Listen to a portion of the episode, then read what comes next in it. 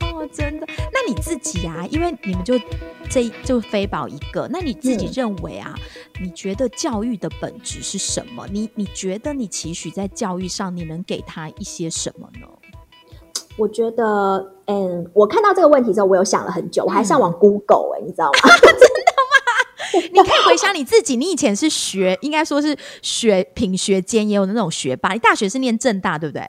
对正大新闻，对，然后后来你去美国，哎，美国是去念，也是念传播吗？我念整合行销传播，哦，整合行销传播，所以你自己本身就是个学霸、啊。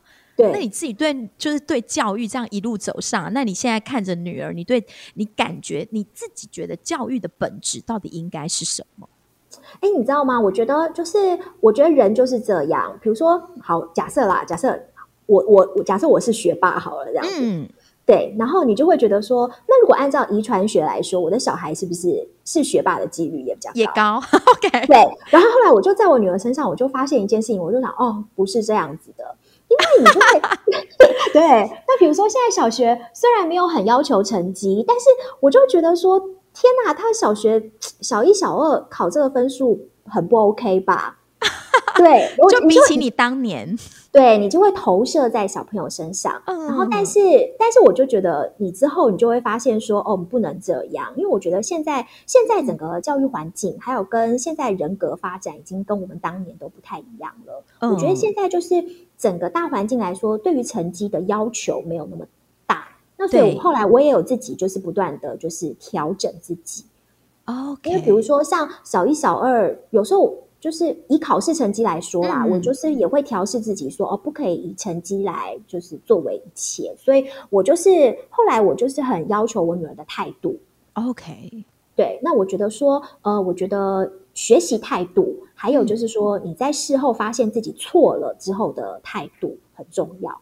所以态度这件事情，我觉得就是比较好。比如说你写功课嗯有没有随便敷衍、随便乱写？那我觉得你不会写，跟你写的很乱、跟潦草，我觉得是两回事。哦那我觉得有你有没有想要把这件事情做好，对我来说比较重要。所以你会去跟飞宝讲这这样的事情吗？就是像现在他这个年纪了，如果说像你刚刚讲，你觉得他态度上有一些可能你觉得还能再修正的部分，你会很很就是应该说很明确的去告诉他这件事吗？会，我会，我会很明确的跟他讲说，我觉得重点不是成绩，也不是分数，重点是你的态度，还有你在呃错了之后，还要考这个成绩跟这个分数之后，你有没有想要修正，或是说你有没有想要做得更好？那我觉得是态度的问题，我会很明确的跟他讲，而且我也没有用什么很小朋友的方式跟他说，我就是用刚刚这样子跟他讲，因为我觉得他现在其实小朋友现在很早熟，其实他现在都听得懂，确实，因为我觉得应该八岁八岁了嘛，对不对？对，八岁，对，所确以我觉得实小朋友小朋友也都听得懂这样子，所以你反而比较要求所谓的态度。那你有希望除了态度以外，还能带给他一些什么吗？就是呃，你说你刚刚比较不重，你你说你没有特别去重视那些才艺的部分，对，但是你会不会希望他发展成一个什么样的人？呃，我我我希望就是我可以就是给他很多不同，我希望可以引导他走向很多不同的路，但是他未来要怎么走，我觉得就是他自己决定这样子。OK，所以你完全不是那种妈妈，就是妈妈是学霸，然后你觉得你的孩子一定要太正青教的那一种。没有哎、因为我觉得呃，现在好像已经不像是那个年代了。然后对对，然后我觉得小朋友可能要看他的本质吧。我觉得如果说他他就是没有能力，或是呃他的智商或是什么什么，就是没没那么高，那我我怎么可能一直要求他这样？我觉得这样子他也会很痛苦。你现在有发现飞宝在哪一个部分其实是比较有天赋的吗？因为我觉得孩子真的有天赋、欸，就是不同的哦天赋。哦，有他可能对于那个画画跟设计，哦他比较有有兴趣，所以就是我会让他去尝试这样子。那比如说他他自己也会觉得说，哦，我以后要当服装设计师，哦或是我以后想要朝这方面。那因为这个都是比较，或是我以后想当画家，那其实这个、这个算是什么？这算是比较。呃，如果说画家好了，他就算是比较辛苦的行业嘛，对对对对因为对你要真的能够赚到钱，不是那么容易。对对那我只会引导他，我也不会制止他，我只会你也不会说画家很穷这样。我会跟他讲说这条路比较困难。那比如说，我会希望他，我会跟他讲说，哦，那你要成为画家，成为服装设计师，你还要有很多其他的准备工作。比如说，你第一，你可能语言，你可能要学好英文，或是学好一些语言。那这些语言对你将来在从事这方面也会很重要，就会有所帮助。这样子，对对对对对。所以他可能想要走这条路，但是我会就是从旁去告诉他说，哦，那另外一笔，另外一方面，你可能还要具备哪些条件？OK，对。那我唯一对他的要求就是，我希望他就是多运动啊，因为我觉得凡事就是。要有那个，为什么觉得运动这么重要？我觉得你一定要分享一下运动，因为你即便当了妈妈，我看你都还能去慢跑，然后参加好多场马拉松。哎，在几年前你完成了你的全马，呃，两年前，两年前对不对？你应该就是一年半前，一年半，一年半前，你到那个是什么国家？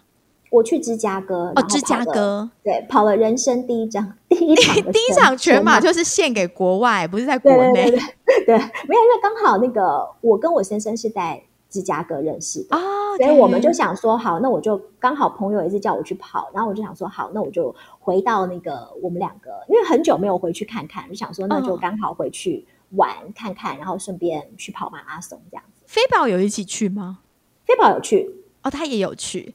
对，其实我在国内跑的每一场马拉松，他都有去，哎，哦，真的吗？呃，除了台北以外的啦，就是比如说，假设我去日月潭跑马拉松，那我们就是顺便去日月潭玩，哦，就是顺便露营或旅游这样子，对对，顺便露营跟或旅。那飞宝有跑吗？他会报个什么五公里之类的吗？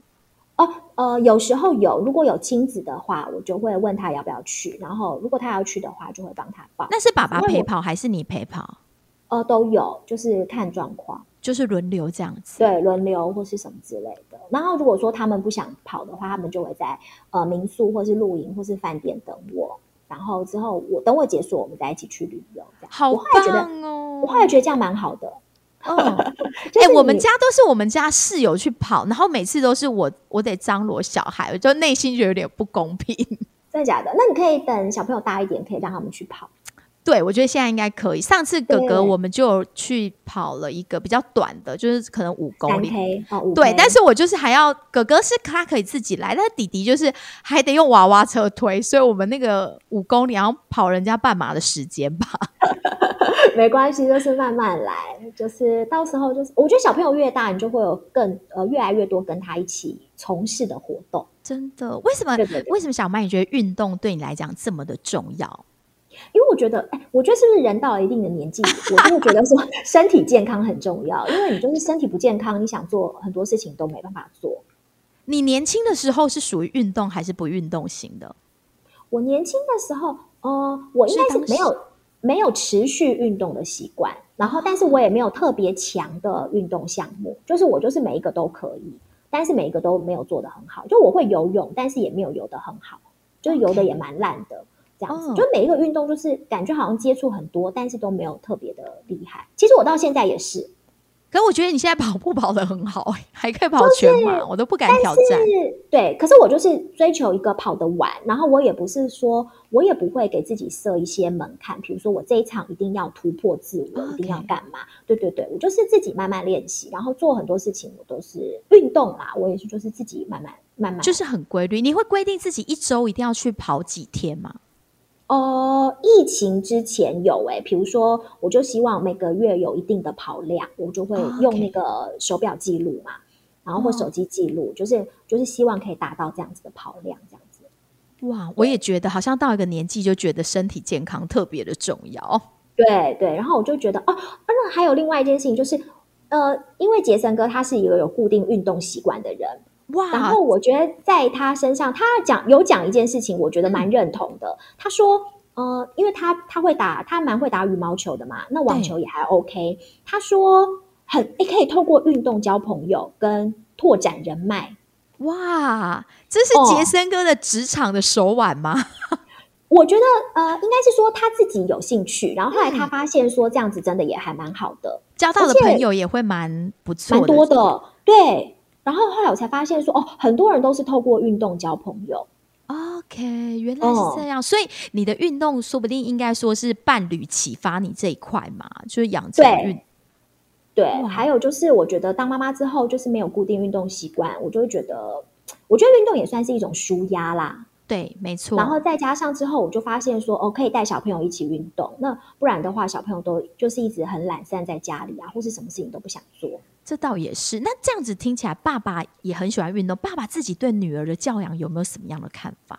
你可以帮他发表一下他。是属于，他是属于，就是我观察啦，他就是好像没有在管他的 类型。啊真的，对对对对对对对。他对女儿，他有他有跟你说过说，哎，就希望女儿以后怎么样怎么样之类的吗？我们就是我们多少都会谈一下，比如说对小朋友的教养方式啊，嗯嗯嗯还有就比、啊、比如说他呃念幼儿园要让他念私立还是公立，要不要让他念双语？那念公立小学的时候，要不要让他走私立体系？这样子，我们就是哦有、有针对这个谈一下，或是说对包括要不要让他去安亲班，要不要让他学什么学什么这样子，我们就是会沟通。对，对，那但你们最后呢，还是让他念公幼，就是以都是以公立为主，对不对？对，因为我们就回想，我们也是用，其实我们也没有搜寻太多的资料，嗯那我们也就是回想用自己以前的经验，对对对就觉得说，因为我们两个也都是念公立的嘛，对，公立国小、公立全部都是公立的，然后也是嗯选家里附近的这样，然后我们就觉得说这样子好像也没什么不好，嗯，没错。那也可以让他接触到就是很多来自不同阶层的人，然后我们觉得这样也蛮好的这样子。那后来我们让他选择念公立，主要也是因为有抽到公幼，那就念。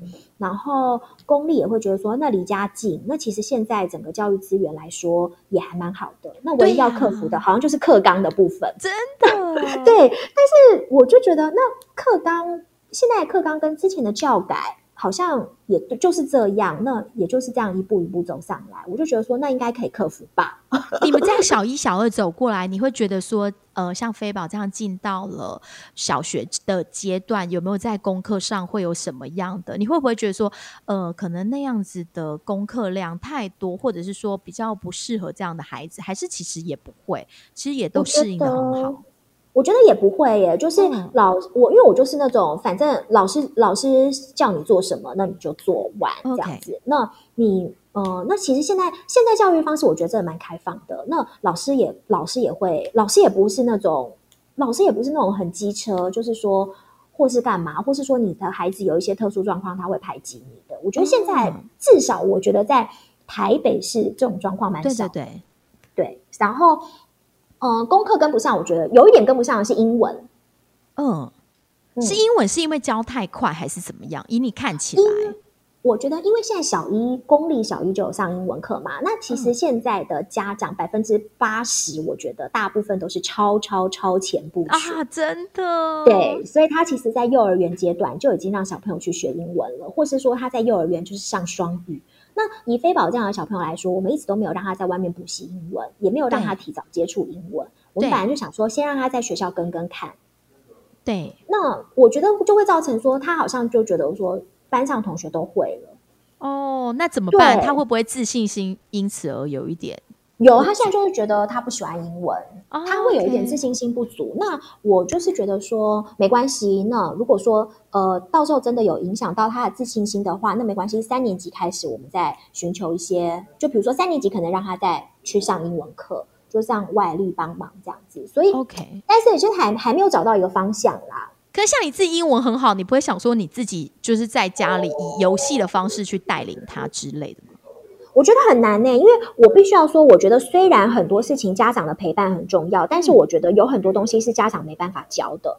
我个人觉得，对，因为我觉得，呃，老师的教法，老师可能有他自己一套的教法，再加上我觉得小朋友他的认知，他也会觉得说，我是在家里是妈妈跟我玩教我，跟我出去外面上课其实是不太一样的，所以我觉得小朋友的认知也会有一些不同。这确实是啦，因为一般其实还是得一子而教，因为妈妈的角色毕竟就是一个妈妈的角色，对，所以对这就是疫情期间在家里妈妈又要兼老师，我觉得是很多妈妈觉得最痛苦的地方。真的，我觉得疫情期间大家可以就是放松一点，就是过段时间就先，也不是说先先不要教是什么？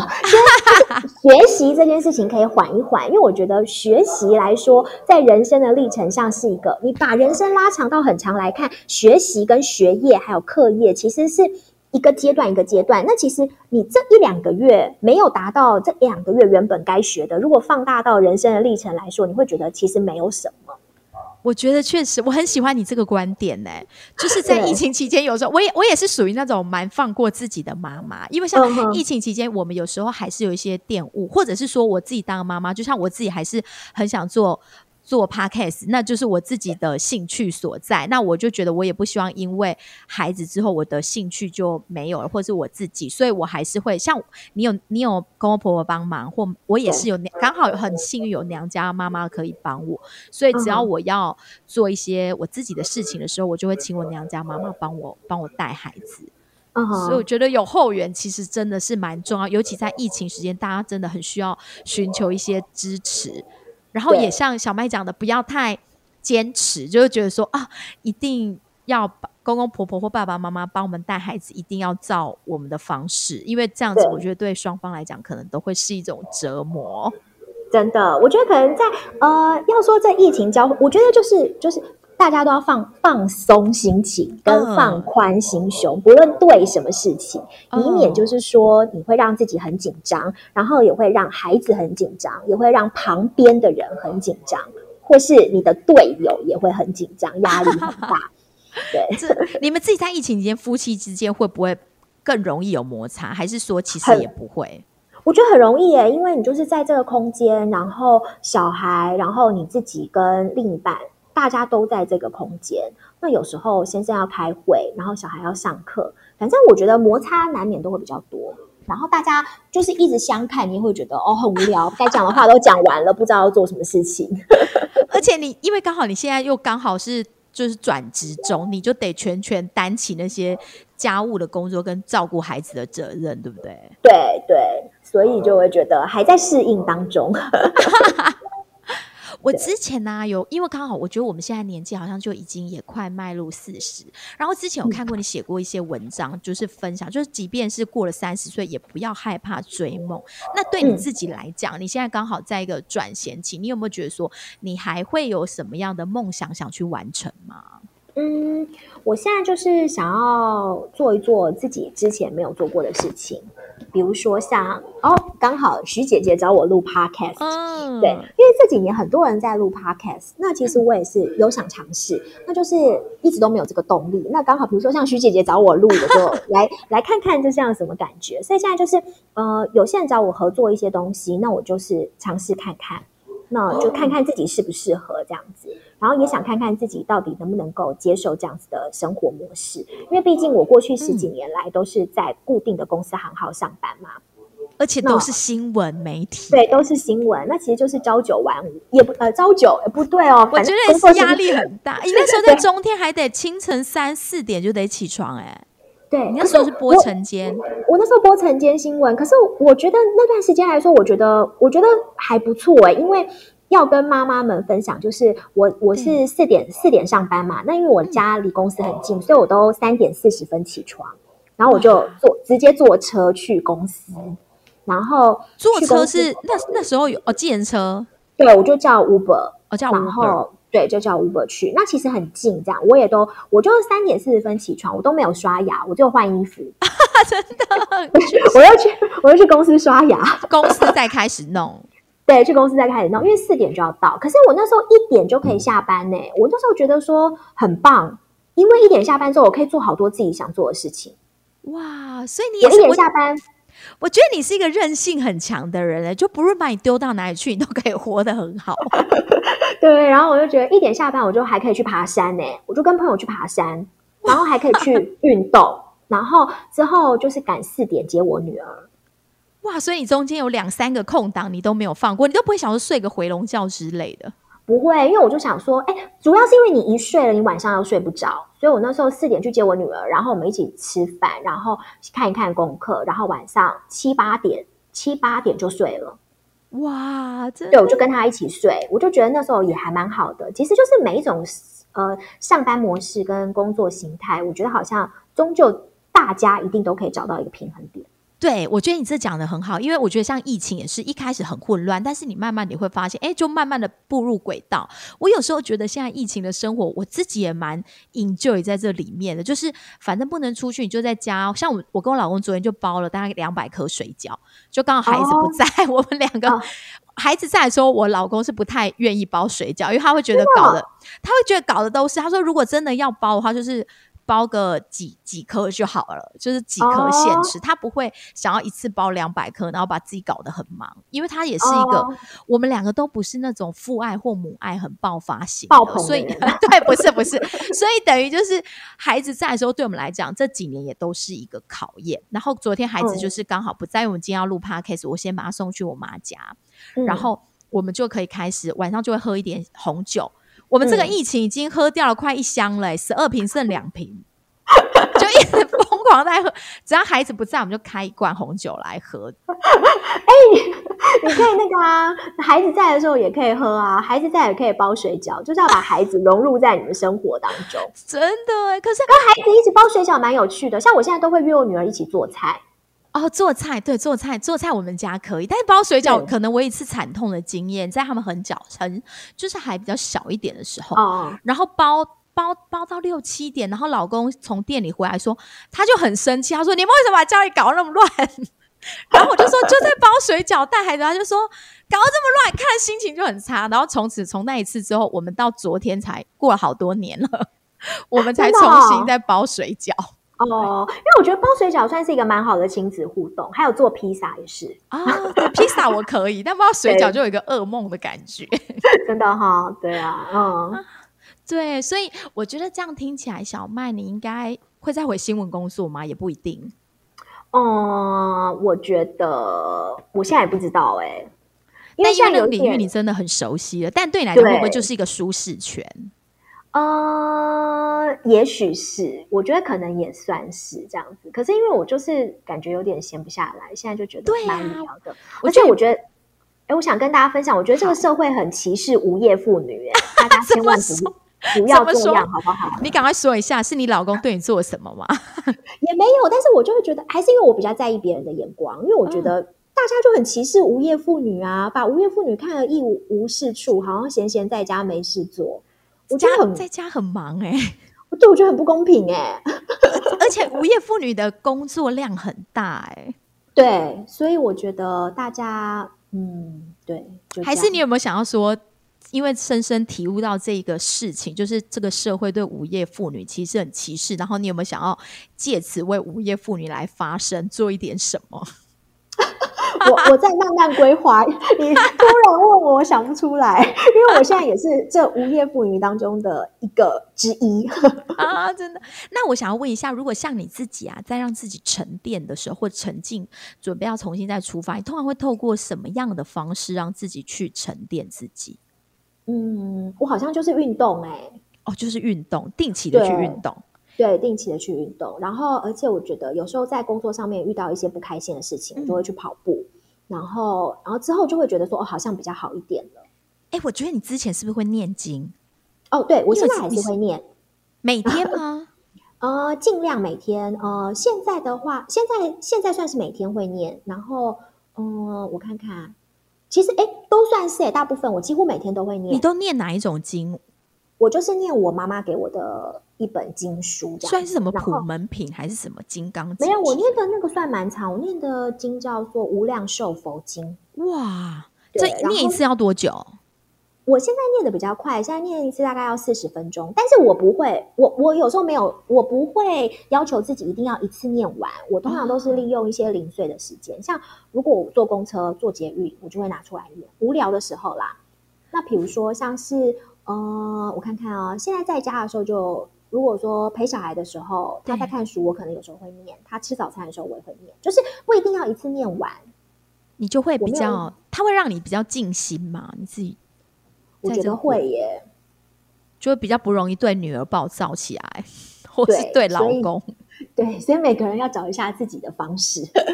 对，因为很很多人看我念经，有些人好像他也有尝试，然后就有来问我说念经的事情。嗯，然后，但是因为我不是，我不是说我我也没有得到什么当中的诀窍哦，我是我是从怀我女儿的时候开始念的，嗯，所以现在念到现在，我我念了八九年了。哇，你这样都没见到，我觉得你超强的、欸。其实因为念经这件事，我们曾经有客人跟我们就是分享这件事，就是嗯说念经的好处。然后我跟我老公曾经有也很想认真，但是就像你讲，两个月之后我们就放弃了。啊，我觉得你就是你不用要求自己每天一定要念，你就是想到的时候你就拿出来念，或是无聊的时候，你真的无聊的时候你就拿出来念，然后也不用要求一定每天一。我我个人啦，不要一定要求每次一定要全部念完，可能是因为我念的比较长，也对你那个真的太长了。对，没有办法说你今天一定要一次念完。那我我有时候甚至今天没念完，我就明天继续念，然后被什么事情打断了，我就继续再念这样子。但是你要我说出里面到底是什么意义，我其实我说不出来哎，但是我就是一个字一个字这样念。你就一个字一个字，可是你会不会想说，哎、那个时间拿来看其他的书，不是更更不错吗？哦，没有，因为我嗯，好像也还好，可能是念习惯了，我就会觉得说，这好像是一件每天都应该要做一下的事情。所以你就是每天都会念，只是说不一定念的长或是短这样子。对，但是其实我现在念到现在，我每天大概都会念一次，全部念一次。对对对对对。哇，我觉得你真的是一个非常有定力的人，不愧是我们的偶像。就是我觉得小麦就是一个非常自律，不论是说对自己，或是对孩子，或是对家庭，你好像都会有一个你的节奏跟你的仪式在 run，然后你会让自己过得其实是是舒服的吗？呃，会，但是其实就是旁边的人可能会有些压力。刚开始啊，就是比如说说，嗯，比如说我会希望，比如说，假设我的节奏就是，比如说我早上一定要做什么事情，嗯固定的，那可能对于另一半来说，他可能就要配合这样子。哦，对，那我觉得好像他可能也会，可能也许他会有些压力。在但我觉得你们两个似乎好像也感觉配合不错。虽然虽然我们本身是不认识杰森哥，对，但是有时候会透过脸书，因为我们一直是连友，然后看到你们两个分享的一些生活上的小趣事，就会觉得哇，你们两个之间真的是有一种很很逗趣诙谐的感觉。我觉得就是就磨合啦，就是他可能我也可能有要配合他的地方，他可能也要配合我的地方，就是两个人可能都要做一些牺牲跟让步这样子。嗯，这倒是。嗯但今今天真的很高兴，谢谢小麦跟我们分享很多。哎，对了，那个咖啡你喝了吗？喝了，你还喜蛮？喜欢吗？我想忽然 cue 你这一题。很好喝，你的绿挂我都快喝光了。谢谢谢谢。所以你们平常其实也有喝咖啡的习惯，有有有，你跟老公都会吗？哦会，可是他就是比如说，但是比如说他他就要一定要，他都是一定要加奶啊，一定要喝冰的啊、什么的。可是因为如果你用摩卡壶，是蛮适合加牛奶的。哦摩卡壶蛮适合加牛奶的嘛。对，因为摩摩卡壶它一般煮它，所以我这一次帮你磨的那个粉其实比较细一点点的。哦，我帮你磨的是很很比较细的，因为就是煮摩卡啊，摩卡通常、哦摩卡就是它比较像是那个，就是有点像是煮 espresso，它是意式机的比较哦浅深，所以如果嗯说像你不加奶，你煮出来比较浓，你就要兑水。然后像哦那个，如果先生他是喜欢喝比较浓郁的，哎，不是嗯喜欢加奶的，他就要去加牛奶。摩卡是很适合哦加奶的，OK，好，对好，所以大致上是这样子。好啊，今天真的很高兴可以小麦可以跟我聊，哎，我们两个从来没有聊天聊这么久过吧？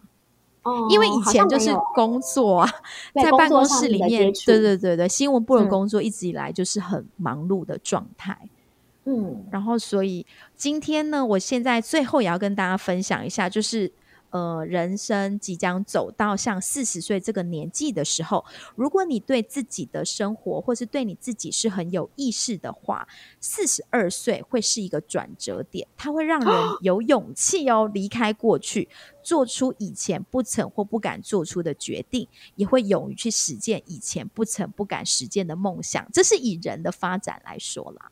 就是到了这个哦年纪，所以是会蛮有趣。因为我自己也觉得，我自己到了这个年纪，就像你刚刚一开始有问我为什么要做这个 podcast，我也是说，我也我也不知道为什么我要做，我只是觉得它蛮好玩的。那可以透过这个声音去，呃，应该说传达一些自己的想法或是理念，嗯也觉得蛮好的。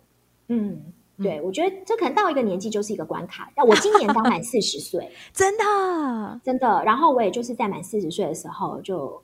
呃，隔没多久我就想说，好，那我要离职。对，所以你你其实真正离职的原因是你自己的心吗？还是外在的因素？我觉得外在跟内在可能因素都有都有，哦就是各半这样子。但是呃，四十岁的时候，我在四十岁的当下，我的确是有觉得说，哦，我不想要，我可能想要再做一点别的事情。嗯，对，然后不想要再就觉得说自己好像已经到了这个四十的关卡，以前没有那么大的感觉啦。对对，但是就觉得说好像可以做一些比较不一样的事情，对，但是具体可能说要怎么样不一样，又觉得还在还在摸索。对还在摸索 跟探究当中。对，但是我觉得没有关系，就是这是一个过过程。就算假设之后我再回新闻圈对做一样的事情，我觉得也没关系。对，就是也许搞不好你会更有能量哦，因为你重新再定位过你自己了。对，不用太设限太多这样。对对，就是休息，嗯就像你当年出去念书一样，也是一个转衔，对不对？对，那有些人会觉得说，啊，你都出国了，你都念书念不一样的，你为什么还要再回来新闻圈，或是还要再回来同一家公司做同事？真的哎，我觉得这就是你最妙的地方哎，你要分享一下吗？但是我觉得没关系哎，就是因为我我觉得很多事情就是你不要给自己设限太多，嗯然后好像也有有这样，别人也会有这样的杂音或是这样问你，但是我觉得没关系，你就按照自己的心想要做什么就做什么。但我都会哦，别人问我这个问题的时候，我都会回答说哦，但是没有关系，因为我出国念书的时候认识了我老公，嗯，对我至少有一个收获，对不对？真的就是对对，有一个对很好的伴侣，对，就是对所以我觉得就是，而且认识了很多人，然后呃，接触到很多不同的事情，也开了眼界，所以我觉得也没什么好后悔的。哇，真的，今天真的很谢谢小麦，就是帮我们分享很多，不论是在育儿方面，或是在生活方面，或者是说伴侣身上，或者是说未来的职涯方面，你都给我们很多的想法。就是其实我觉得你其实是一个蛮随遇而安的人，哦然后又很有自己的节奏。对，人不随遇而安，真的会蛮痛苦的。然后也不要太坚持啦，不要太坚持一些事情。嗯，对，你自己有曾经坚持过什么事，然后后来你觉得发现其实就是一个为什么要这么坚持吗？哦，我想想看哦，嗯，应该是育儿吧。比如说啊，也许我之前可能要求我女儿一定要怎么样怎么样怎么样，啊她一定要按照我的方式。但是后来我就反，就后来就发现说，哦，放过自己好像对她跟对我来说都是一种解脱，那就放过 放过彼此吧。OK，就放过彼此。反正老公觉得女儿这样 OK，你也就觉得 OK。对对，我就觉得好像不不一定一定要怎么样这样。OK，好的。哦那今天谢谢大家的收听。就像小麦告诉我们的，有时候我们也是要放过自己。那如果你喜欢我们的节目，记得帮我们订阅频道，然后按下五颗星评分。谢谢大家，谢谢小麦。谢谢徐姐姐。